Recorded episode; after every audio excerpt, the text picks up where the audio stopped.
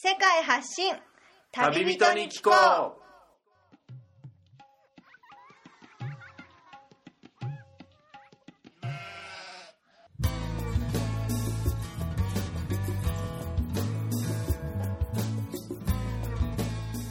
この番組は世界各地で出会った興味深い日本人の旅人にざっくばらんにいろいろなことをインタビューしていく番組です。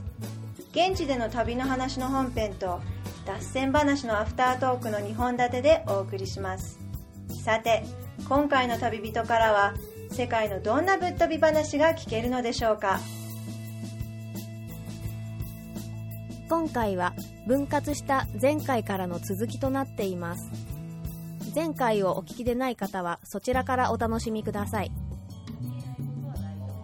その場合服装だったりレントだったりはどのように引き継がれるんだろうと思って。ああそれは新しい疑問ですね。新しいもの根血児というかうん。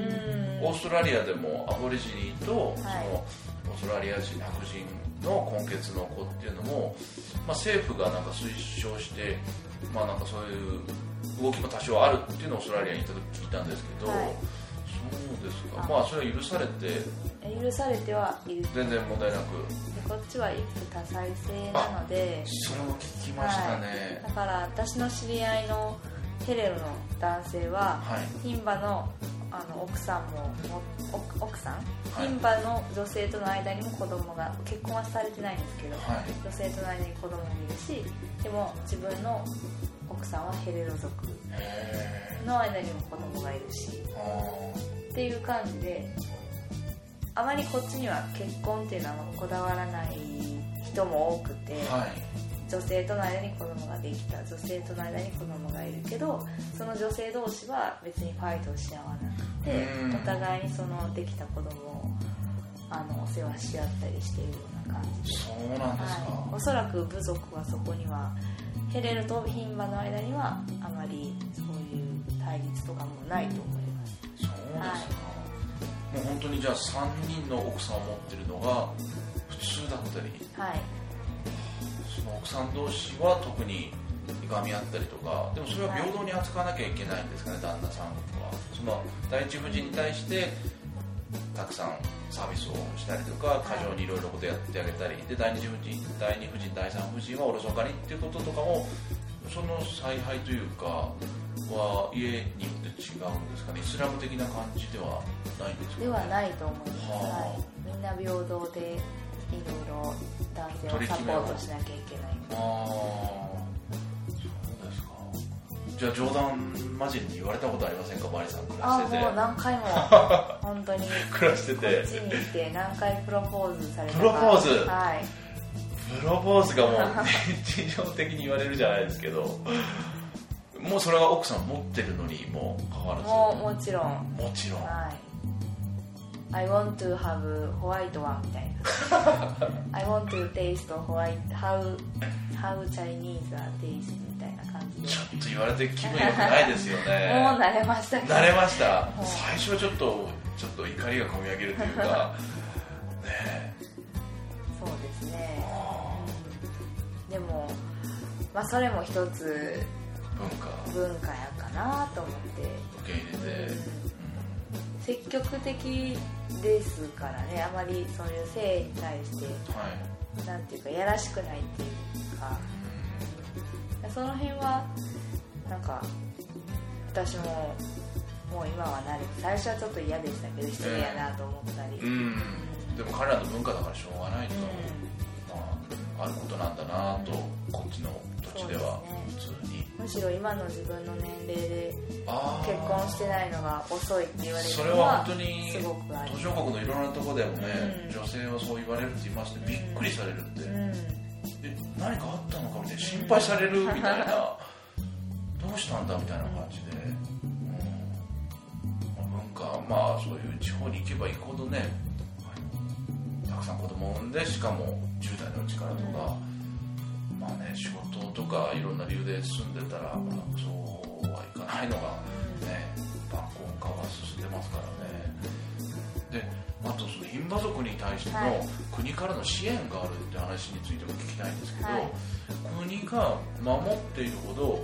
牝馬族の人たちが減少していってるっていうことになるんですかね、そうだと思います、はい、今ナミビアは、まあはいな南アの影響大きくて、南アフリカのはい隣ですからね南アフ、リカのいろんなものが情報がたくさん今入ってきている国で、でうちのオポももちろん田舎町なんですけど、はい。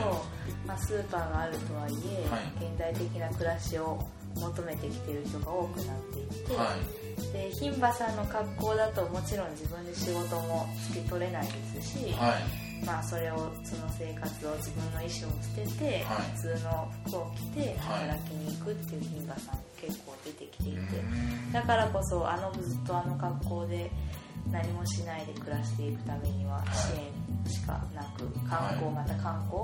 はい。で飾り物を売るしかなく、はい。はい、なので多分自分たちの力ではい。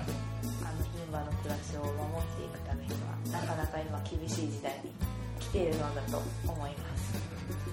田舎に行けば行くほどそういう現金収入がなくても暮らせるような自給自足的なねはい。暮らしが他のアフリカの国でもやっぱりありましたけど、まあ、彼らもそういうアクセサリーでツーリストに物を売ったりする以外の現金収入を得る手段がないあとガイドではいそうですね。ガイド代としてっていう、まあ、ガイドする人は英語をしっかり喋れてはい。してくれたりっていう人が基本だと思うんですけど、まあ、国がじゃあもう牝馬の人たちにあの一定額のはい。あのお金を支援してるっていう形に。ええそうですね。それいかほどかご存知ですか？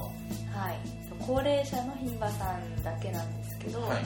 え月に日本円で4000円ほど。4000円ほど、はい現地通貨で40ドルぐらいですかね。そうですね。あ400ドル。400ドル。400ドルぐらいのナミ、400ナミビアドルと呼ばれる通貨が送金されると。はい、はい、だから面白いのがはい。その郵便局でいつも受け取るんですけど、はい。毎月その支給の時期になると、はい。1週間ぐらい郵便局が牝馬さんで埋め尽くされていて それは面白い光景です。いつも毎月。あまたお金がもらえる時期なんだな、はいはいはいはい。牝馬さんがバーって並んで、はいはい。はい、一目瞭然ですからね、はい。そうなんですか。じゃあ若い人たちはもう少し額が変わってくる若い人たちはもらえないあ一定年齢以上はい。行ってる人じゃないと、はいなるほど。ID を持っていてみんなそれはい。でそれを見せて年齢確認して、うん。で、まあ、登録されてるんだと思うんですけど、うん。でそれで確認してなるほど。もらえるみたいな。るほど、はい。そうですかということはじゃあ、うん、昔はそういう貨幣経済の中に取り込まれない本当の村の部族の中だけで暮らしていけた食べ物も例えば狩りをする部族っていうのもいたりしますか、ナミビアで。狩りをはい。もともと狩りをしていた民族部族がもいます。の名前はご存知ですか？はい。ダマラ族。ダマラ族。あとはサン族。ねサン族。はい。この周辺にもいるんですか？この周辺にはあまり多く住んでなくて、ええ南部中部のナミビアに多く住んで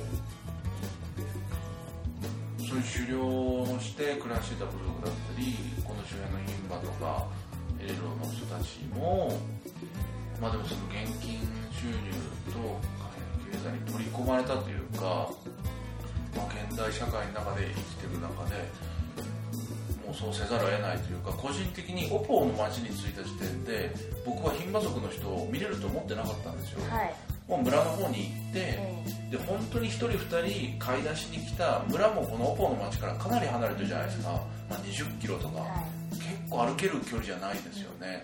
で聞いたら本当公共交通機関ほとんどないから親指立ててヒッチハイクで 街まで繰り出すみたいに言っててこれでも歩くのは現実的な距離じゃないなこの暑さでって思ったりしてでも街にかなり郵便局に殺到するじゃないですけど、牝馬の人たちがいるっていうのはやっぱりその政府の人たちからの支援があって、はい。そのお金でスーパーとか商店で物を買うために街に来てるのかと思って、はい。あと本当道端にもたくさんねあの喋ってたり地べたに座ってお話ししてたりとか驚いたのがバーにも牝馬の人たちがたくさんいると。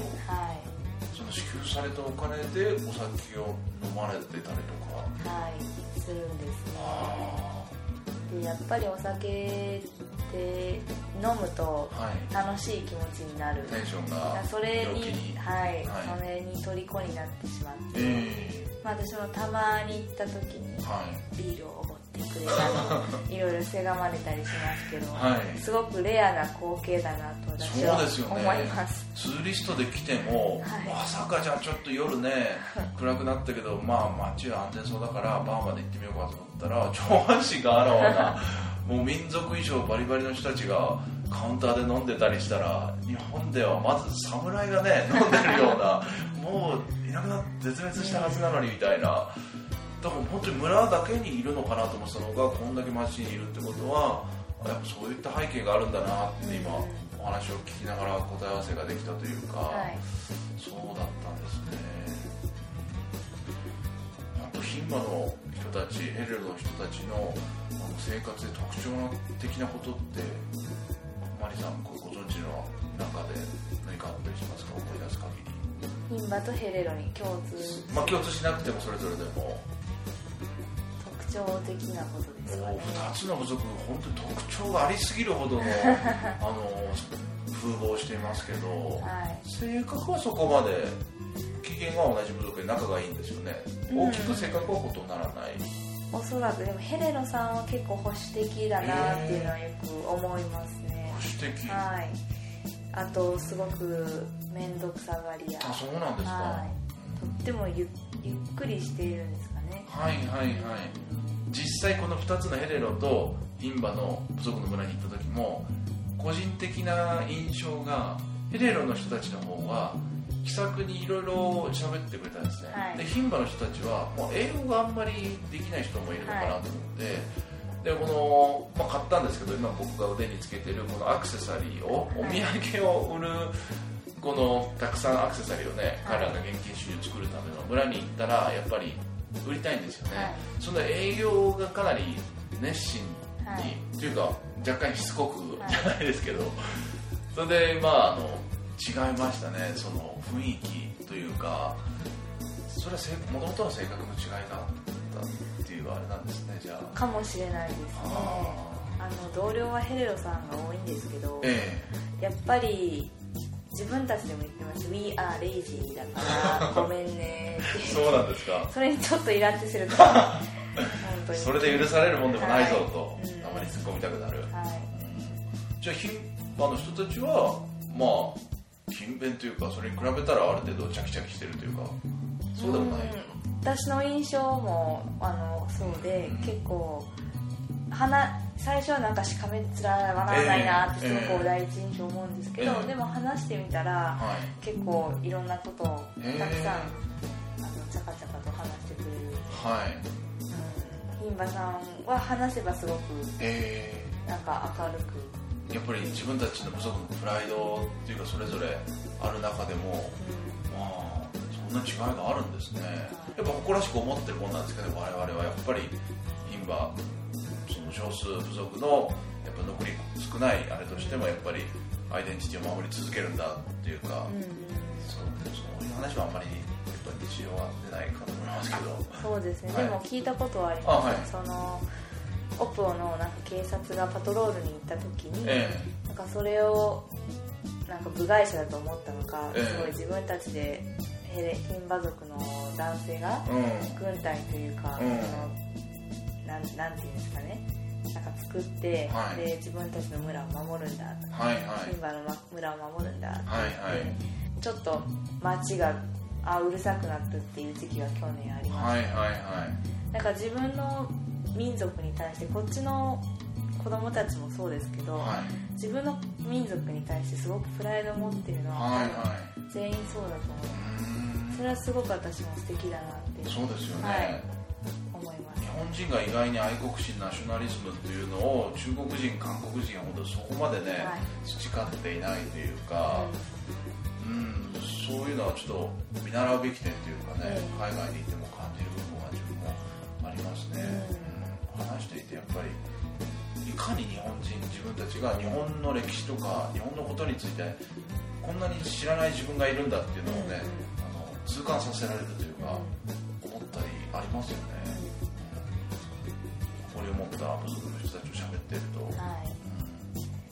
そうですね。で特にオポなんかはうちの学校はそのヒンバ族ヘレド族、はい。で後にオバンボ族っていう民族と、うん。あとデンバ族っていう民族といろんな民族の子供たちがはい。いるんですけど、はい。年に1回か2回その自分の伝統カルチャーを着て登校する日があって、はい。はそれのお祝いのお祭り的な。があったんですけど、はい。その時もそうでで子供たちも普段みんな制服なんですけど、はい。まあ、それを自分たちの子供ももちろん脱いで頻繁だったら脱ぐしデマさんだったら水着だけになるしテレビさんだったらあれをかぶるし、はいはいはい。なんかそれぞれの衣装を着て、はいはい。ですごくたくましくあの自分たちの衣装を見せ合ってる姿を見てると、はいすごごく素敵だなと羨ましく思います。羨ましく、はい。日本人の伝統って何だろうってなったら、はい。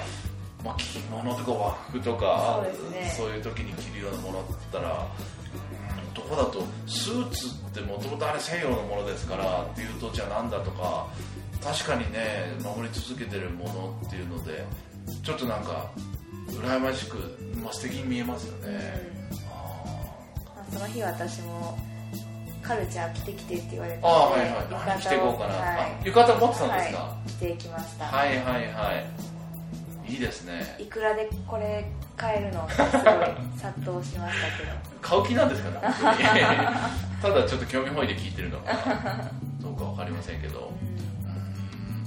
うーん。いいですね。じゃあちょっと今学校っていうお話が出たんですけど、このマリさんが現地でされてるはい。あの活動についてもあお仕事についてもちょっと聞いていきたいんですけども高校のナミビアのオプオではどんなことをしていらっしゃるんでしょうか？はい。えっとナミビアのオポのカメル小学校ではい。算数とはい。えアーツの先生をしています。算数とアーツとは、はい。アーツは日本の音楽と図工と総合学習を合わせたような教科で、はい、アーツという名前でこれは英語圏では普通にあるような言葉だったりするんですか？ナミビア特殊のいえ多分イギリスの教育では、はい。あの存在する教科だと思います、ええそうなんですか、は算数とアーツを教えてらっしゃる、はい。これはどういった流れでこのナミビアでそれをやるきっかけになったんでしょうか？えー、と私は JICA の青年海外協力隊の、はい。えー隊員として、はい。えー今ここでアフリカに、はい赴任しています。なるほど、はい。じゃあ2年間のその活動の中ではい。それを教えて。もうこれは希望が出せますよね、はい。JICA のあの認知のはい。大使希望第二希望それは一番上にナミビアというかアフリカを希望してらっしゃるんですえっと、ナミビアという国は実は私知らなくて、か、はい、知らない国に、ええ。仕事をしにボランティアで。そうですね。希望には全く書いてなかったんですが、はい。まあ、あのアフリカには希望していたので、えまあ、自分の希望の国以外でも、まあ、アフリカの国ならっていうのでえはい。あの、まあ、運があって運縁があってね。はい、ここに決まりましそうた、はだったんですか、でもこのオポの町に日本人は今マリさん以外はいいないです。いないですか、はい。じゃあこういうインタビューの取材だったりたまに来るツーリスト以外では日本語もその学校ではじゃあもう現地語を使って。えっと、現地語と英語ですね。現地語と英語、はい、現地語の名前何でしたかね？オシヘレロ語です。オシヘレロ語もじゃあこちらで勉強なさって、はい。ほぼじゃあ割合として英語と教え教える方のパーセンテージどんなもんですかね？7対3ぐらいです。英語7あ英語7オシヘレロ3でも教えれる方分からないとやっぱり不便な。不便です。そうですか、はい。でも英語もそのぐらいできるってなると他の今まであのインタビューしてきた JICA の隊員の人たちは100%現地語っていう人たちもいたり場所によっては、はい。そこからすると英語もある程度できないとはい。そうです。難しいと。はい。学校で小学生に主義を教えてるってなるとあじゃあその低学年の子の人たちははい。ちょっと現地語で教えれるので、上になればなるほど英語の、なはい。るほど。日本でもそういう教職の経験というかそっはい。ちの道にいらっしゃったんですか、はい。2年半ほどこっちに来る前に日本の小学校で働いてました。あじゃあもう経験はあったっていうことで、でもどうですか。アフリカに来て全くもう文化も基礎的な能力というか、まあ、教育の全くその座標軸というかいろいろ違う中で、一番に驚いたことってついてまずどんな点でしたか？一番に驚いたこもう1年と数ヶ月ちょっと遡って。いろいろ驚いたんですけどね、、はい。ろいろ。多分もう今のの生活の中で当たり前になっちゃってて でもまず例えばノートとペンもないのとかまあ、そういうのが普通だったりとか。あそうそうですね、はい。まず、うん、持ち物がはい。そろ揃っていない。はい。あというかうちの学校の机と椅子がまず足りない。あと黒板がないっていうのがまず。黒板がないじゃあどうやってそれは？最初その黒板がない教室ははい。もう書けないので、はい。事前に全部紙に書いて、はい。それで教えてました 事前の事前作業が相当大変な大変でしたそれは。でも他の先生もそうやって。はい。先生の負担がそれ黒板用意した方が早いんじゃないか。でね。でやっと今年になって その教室には黒板が来て。はい。はい。あとあとそうですね。はい。一番でも困っ困ったのは、ええ。困ったというか驚いたのはその日本って小学校だと自分の教室で、えっと授業をずっと受けるじゃないですか、で中学校になっても自分の教室にずっといて先生が移動するじゃないですか。たはい。でこっちは違って生徒が教科ごとに移動するんですよ。はであ移動教室。そうです。もう毎毎時間移動。するはいはいはい。で日本だと5分休憩っていうのが教科と教科の間にあるんですけど、はい。それがないから、は例えば8時に終わりました。でチャイムが鳴ったらそのチャイムが次の授業の開始でもあるんです。はあはなのでその生徒がしかも移動していくんであ生徒大移動ですね。大移動なんです。もうはいすごいごちゃーっていつもなってその40分ごとに。はい。それで実質の授業が40分から3040分が実質なんですけど、はい。35分になったり30分になったりとかではそれがあのもったいないなってすごく思います。あそうですよね。はい。改善するはい余地はありそうですけどね、はい。ずっとそれでやってきてたらもう、はい。あっちの人からしたらもうこれでいいだろうみたいに感じてるんですかね、あとはその時計がないのではあ。先生しか時計がないので、ええ。子供たちが時計を見て自分で動けないからはい。もうそのごちゃーって移動してる間にあの勝手にどっか行って山の方行って遊びに行っていなくなる子もいたりとか、はい。で時間が分かんないから、ええ。で遅刻してしまうとか、はい。あそうですね。一番驚いたのははいあれかも、遅刻者が毎日100人以上いる。それは生徒全体で何割ぐらいになるんですかね？5分の1 5分の1ぐらい、はい。もういないのが最初の時点にいないのが当たり前と。それはでも遅刻して遅刻多いと日本だとね中学校高校でもあのペナルティーというか、はい。あるじゃないですか。そういうのがあまりない、あります。ある。気ま先生の気まぐれでペナルティーを気まぐれなはいやらせてます。それ気まぐれ。ペナルティーが結構面白くて。どんな？なんかあの校長室とか、えその机の上にはい。生徒を立たせて、はい。ずっと物をこうもずっと持たせている。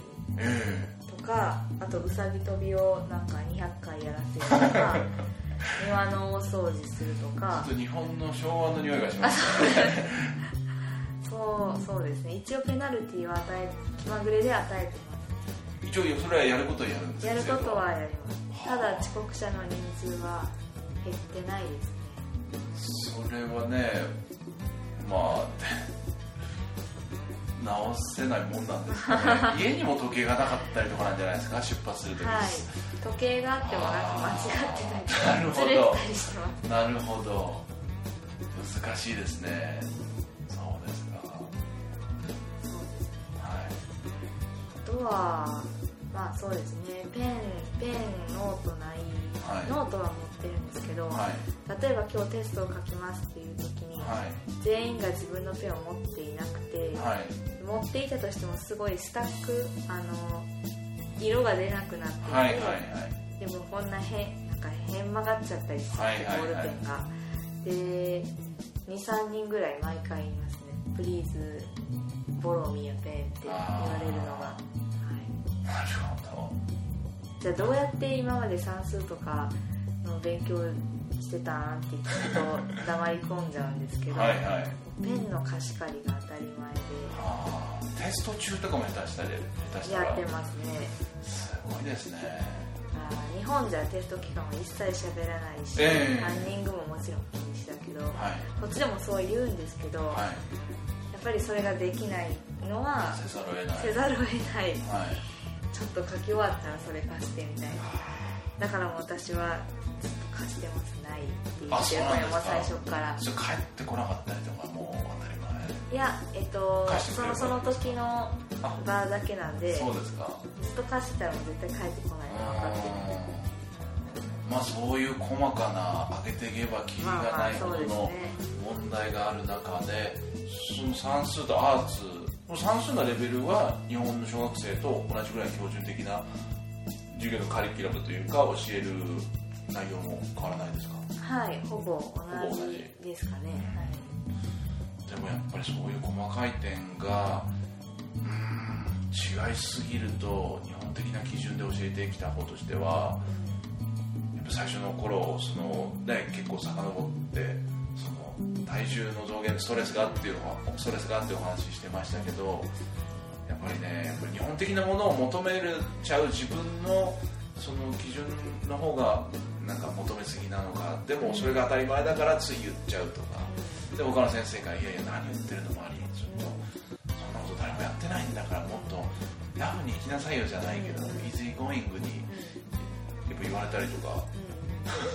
そうですね。多いお言われたりというかやっぱりこっちの人はお起きてしまったことは起きてしまったし気にしないので日本人みたいにずっとずっと引きずらないし。うんだからその点はすごく私の考え方もあ楽で結構日本人って周りを気にするじゃないですか。あそうですね。和を持って尊しとか伝っていったり自分がこうしたらどう見られるだろううん。それを気にすることは全くなくて。へで例えば自分が失敗しちゃってもって思ってもえはい。ああそんなの失敗じゃないよ。へで私一回生徒の前で大泣きしたことがあるんですけえど。はあそれはもうとんでもない自分の中での大ショックがあって。大ショックがあってで結構たまったものもあって。大泣き。はい、でその時授業中にはい。は、はい、かなり同僚も校長にも助けてもらって。生徒を呼びに行ったり。いえいえ、その時にあそうですね。そうちょうど同僚もいたんですけど、えまあお互い違う文化だけど、まあ、同じ教師としてもいい今同じ立場に立ってるんだなっていうのがその時助けてくれたのがあってすごく感じました、うん、まあ文化は違いますけど、うん。まあ、生徒の目の前に立ってる教師として、まあ、同じ気持ちでいられたのがその時に確認できてあそれは自分が自分がちょっと一つ乗り越えた一つ大きな壁でもあ涙を見せた後の生徒の反応次からの授業のリアクションっていうかちょっと変わったりとかそのあたりどうですか、はい、変わりました。ある種その弱い自分もさらけ出したことによってその後やりやすくなったというか生徒にもこっちのこと分かってもらえたというかうん。ちょっと自分も吹っ切れたような思いもあって難しいですよね。ボランティアとしてこはい。っちに来ている立場っていうこの自分の気持ちをはい。こうなかなかやっぱり同僚にも分かってもらえない学校の中の、ん。っていうのもあったり、はい。そのなんていう、うんなかなかちょっと難しいなと思ってた思うんですけど、うん。まあでも今はあの乗り越えた分、ねはい。慣れもあってはい自分自身が毎日楽しく過ごせているああそれが基本ですよねそれができてないとやっぱりその人の受験も生き生きしてこないというか、うん、出ますよね自分がおそらくうんでもしこれを聞いてるリスナーの中でまあボランティアなり国際協力なりの形で教師教員という形で行く人がいたらマリさんなりのメッセージがあれば、は いうん。多分どこにいても教師は教師でうん。一緒だと思います。だからそれで言いますね、うんはい。自分がまず楽しんでで一緒に何かをするっていうことを心がける。はい。そうすればなんか楽しさをなんかシェアできる喜びみたいなのがあ感じられるんじゃない分がこうこうこうだけじゃなくてやっぱり子供と一緒に同僚と一緒になんかして楽しもう楽しむ時間を共有する、うん、そういう気持ちが一番大切なのかなってあ思います。ー。おそらく日本で通じないこととか、い。来てみて大変なことがあってもその気持ちをどうにか取り戻してうやっていけば基本的なところはぶれないんじゃないかと、んうん。うんはい私がここに来てそう思いました。学んだことが、はうん本当に言いますね。以前も数学教員の方のあのインタビューをしたことがあるんですけども、その方も言ってたのが教壇に立った時点で生徒からしたらその人が新任の1年目だろうが20年目だろうが同じ先生としてその視線を浴びせられるっていうプレッシャーたるや1年目の時のあの自分はもう教員っていう風な名札というかそれをそうと見られてるってプレッシャーを今でも思い出しますっていう話をしてたのがすごく印象的で、まあ、でもそれに潰されることなく臆することなくできるだけ、まあ、慣れって部分も絶対的にありますから自分が楽しくっていうのを忘れないようにすればいい授業ができるんじゃないかとマリさんなりあると。じゃあ日本に帰ってからねまた教団に立つご予定だとしたらパワーアップされた姿がいや何も変わってないと思います、えー、それは日本に行ったらまあ日本なりのねレギュレーション企画というかそこに合わせたものを求められますよね。うん。そうですね。はい。でもあの最初はやっぱり恐れていた気持ちがあったんですけど、恐れていた、うん、それが多分なくなった分結構吹っ切れあ吹っ切れたのかもしれないですそうですか、教師っていうのは多かれ少なかれその人の人生に人生の一部に関わる仕事だから、まあ、それを頭に置いてでもだからだからちょっと恐れていた部分もなんかあったりしたんですああうちに来るにあたって、まあでもそうそうそういうことをは頭の中に置いといて、はい。まあ、自分なりに自分なりの方法ではい。やればいいかと、はい、今に至ります。はい。はい、じゃあこれを聞いてるリスナーのはい。教員を目指している方もしくは現職の方でもまあねアフリカを渡り歩いてきた。渡り歩いてるというかアフリカの、うん、子供たちを育て上げてきたマリ先生からの言葉ということでいただきましたが、最後にですねこの長くお話しいただきましたがナミビアにナミビアにこれから来るにあたってマリさんの中で一番のおすすめポイントナミビアに来たらこれを体験してほしいっていうのをリスナーに伝えていただければと思いますが。はい、えーナミビアに来たらぜひはい。オポーに来てください。あまず。まず、まずで、まず首都のウィンドフックに着く人が多いと思いますけど、そこから800キロ北上して、はい。はい。でオポーって実はあの何もないっていう意味うなんです、ん、あ、そうなんですか、はい。現地語で。ジエンドって言われていては他のナミビア人からもオポに住んでるって言ったら笑われるぐらいにあ。へオポってバカにされてるんです。そうなんですか。はい、だからこそぜひ来ていただいて、はい。あの牝馬さんももちろんそうなんですけど、はい。他のデンバさんヘレロさんで他のワンモ民族いろんな民族が一緒に混じり合って住んでるこの不思議な空間をオポーに来て、オポーの街に来て味わってほしいなるほどね、はい。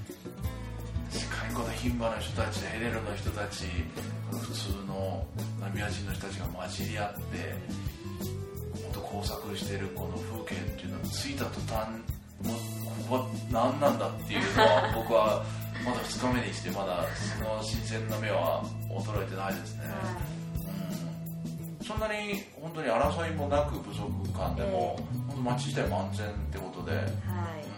うん。私一回隣町のおさかティっていうところで強盗にあったことがあるんですけど、街を歩いてて、そうですね。あ歩いてて、まあ、ちょっとイベントみたいなところで、えあのあったことあるんですけどえこんな強盗にはい。お金取られましたああ。スリですねスリ、そうですか。嫌ですね、まあ、こっちはそういう犯罪も聞いたことなくてうん。本当に、まあ、ある意味何もない田舎なんですけど、えまあ、あったかい街の雰囲気と空気があるので、えはい。おすすめします。おすすめのポイントとして。そうですね。僕個人的にもこの景色とこの人たち、まあ、村でもうん異質な異質なって言っても悪い意味ではなく本当にもうしかも英語もねガイドの人たちを使えば、やっとえばかなり理解もできますから異文化体験の場としてそうですね僕はアフリカもここはほぼ最後になるんで、はい。エリアがかなり印象おすすめの場所オポということで、はい。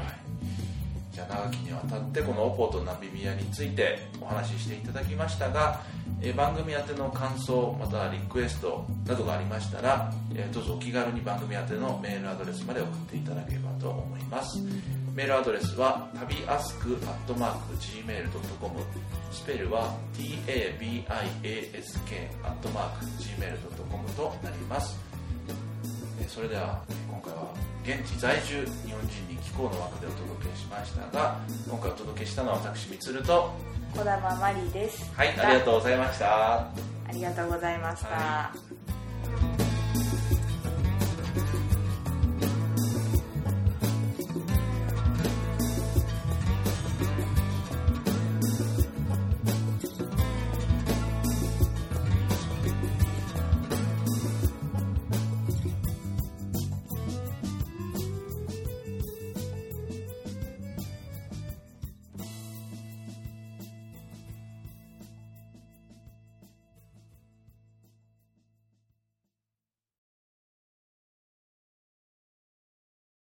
れでは本編の放送が終了しましたがこのマリさんがはい。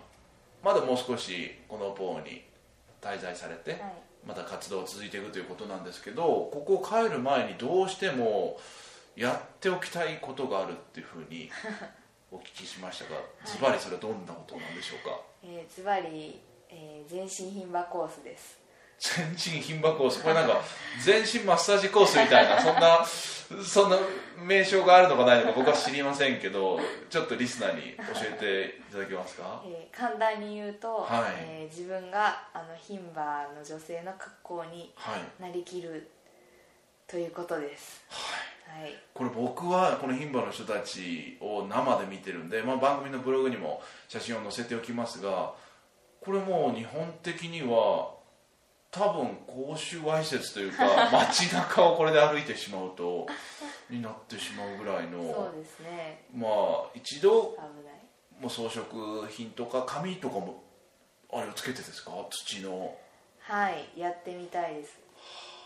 じゃあもうついでにあの格好でもうウィントホックの空港まで、ええそうですね。あわよくば関空までそれで帰る僕の時に。それは多分お家まで帰れないですね。はいそれはねまあ冗談として一度それはでも本当に興味本位とかでなく住まれてて彼らのそのさっきもねイベントの時に独自の伝統の服装をしてきて、うん。っていうのはすごく素敵だって感じたって言ってましたけど、一度やっぱそのもう本当に僕も2日だけですけど多少見慣れてくると、このボヨンとなってるあらわになってる乳房もなんかいやらしく見えてこないというか、うん。多分僕より長くいるマリさんはもうその目がもっとはい養われてて、はい。一度自分も、うん、彼らの土地に住まわしてもらった人間としてちょっとまあ気持ちを味わわせてもらえばっていううん。ところからですか、そうですね。やっぱりあの何回か私も牝馬村には行ってるんですけど、あはい。でその時にいつ脱ぐんだいつこれを着るんだって何回もこう言われていてはいはい。それどんな女性も言われるんですか？いやそんなことない。私が結構行ったりしてるからはいはいはいあのいつやるんだっていうふうに言われて。せがまれるとはい。はい。絶対帰国前に全部全部脱ぐからねって言って。全部塗るからって言って。最初はいやいや私はいいからって言ってたのがだんだんうちにねちょっと1回ぐらいいいかなと、はい、で1回が一回ぐらいいいかなどころじゃなくてね1回ぐらいこれで授業やってみようかなとか。あ生徒でもいるんですか？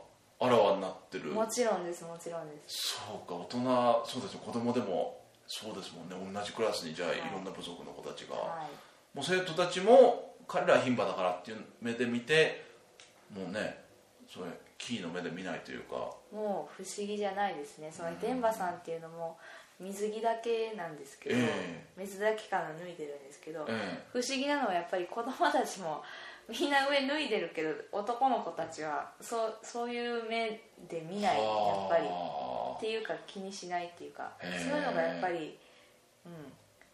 後から考えたら不思議ですよね。そうですね。公衆わいせつになりますもんね日本人。いやまあでも文化として守られてるっていうか人々のその目もそういう目で見ないっていうのはまあ素敵なことなんじゃないんですかね。うんうんうん。うんどういう時にその女性のセクシーさをこっちの男の人は感じるのかなって今ふと思いましたけど。結構でも子供今か髪型とかですかね。はい。あとはあーとはその、仕草？うん、イケイケの服装。え？イケイケの結構。牝馬の人でも？牝馬の牝馬の人でもやっぱりこういう普通のような服を着るああ着る時もある、うんでも単純にあの冬とかのね寒さとか大丈夫なのかなってガイドの人にも聞いたら彼らは問題ないんだって言って、うん。そうなんですね、うん。まあ、皮膚に塗ってるあの赤土とあれで守られる部分っていうか、まあ体温もちょっと違うのかなとか思ったりね、うんうんうんうん。すごいなって思いましたけど、きっと分厚いんだと思います。そうですよね。足の裏とかも、マリさんもじゃあはい。それを得てからはい。帰ると。はいぜひ牝馬ガールになり牝馬きってがあるっていう言葉がはい、はい。けじめとしてけじめですか？つけていきたいと思いまわかりました。その姿をリスナーを見ることはできないですかす、ね。できないですかね。できない。ですね。できないですか？写真に収めるかどうかもわからないですね。そうですよね。心のね記念ということで。はい。はい心の気にします、じゃあまた、ね、もし見れたらねリスナーを期待してる人がいるかもしれないですけどまあ、まあここに来てまあねそういう人たちを見て女性も別に外人がやることも彼は別にね、はい。嫌がったりしないんだったら、はい。トライしてみてもというか、うんうんうん。そうですね。はい。じゃあまたいつかお会いしたらはい。いろいろお話を聞かせていただければと思いますが、ありがとうございました。いえいえありがとうございました、この番組はバックパッカーを応援するたびたびプロジェクトの提供でお送りしました。